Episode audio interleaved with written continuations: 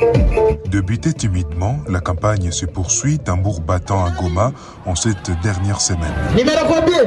Les différents candidats aux législatives nationales, provinciales et aux municipales sillonnent les rues de la ville avec des caravanes motorisées pour solliciter les votes des habitants au moment où la coordination provinciale de la société civile, chapeautée par John Banyene, doute de la tenue du scrutin car selon lui, jusque-là, aucun matériel n'est déployé dans des centres de vote. John Société civile. Il y a toujours la campagne qui continue, mais quand on analyse un peu, quand on demande les agents surtout de la CENI, pour ce qui concerne le déploiement des matériels électoraux, nous croyons qu'il y a un souci à ce niveau. Mais nous, comme population, bon, nous sommes prêts d'aller aux élections malgré euh, les frustrations qu'il y a euh, de la guerre, mais avec beaucoup de doutes jusque-là, voilà que nous sommes à sept jours près, mais on ne sait pas euh, si les élections auront lieu ou pas. Le président de la Commission électorale nationale indépendante, Denis Kadima, reconnaît la persistance de certaines difficultés financières à quelques jours des élections, rassure de la détermination de son institution à respecter les obligations constitutionnelles. Denis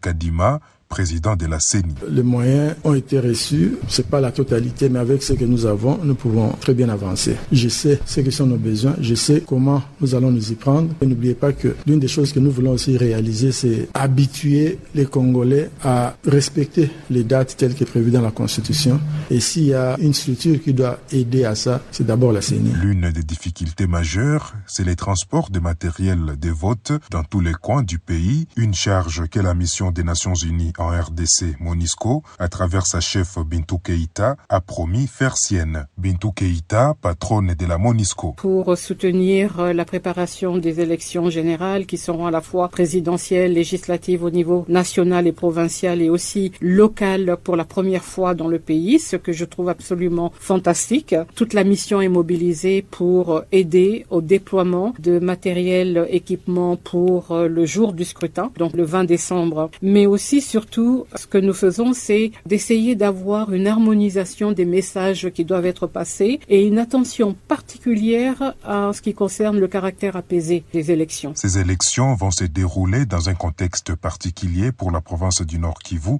qui reste sous état de siège et dont les territoires de Rutshuru et Massissi sont en partie occupés par les rebelles du M23 et ne pourront pas voter.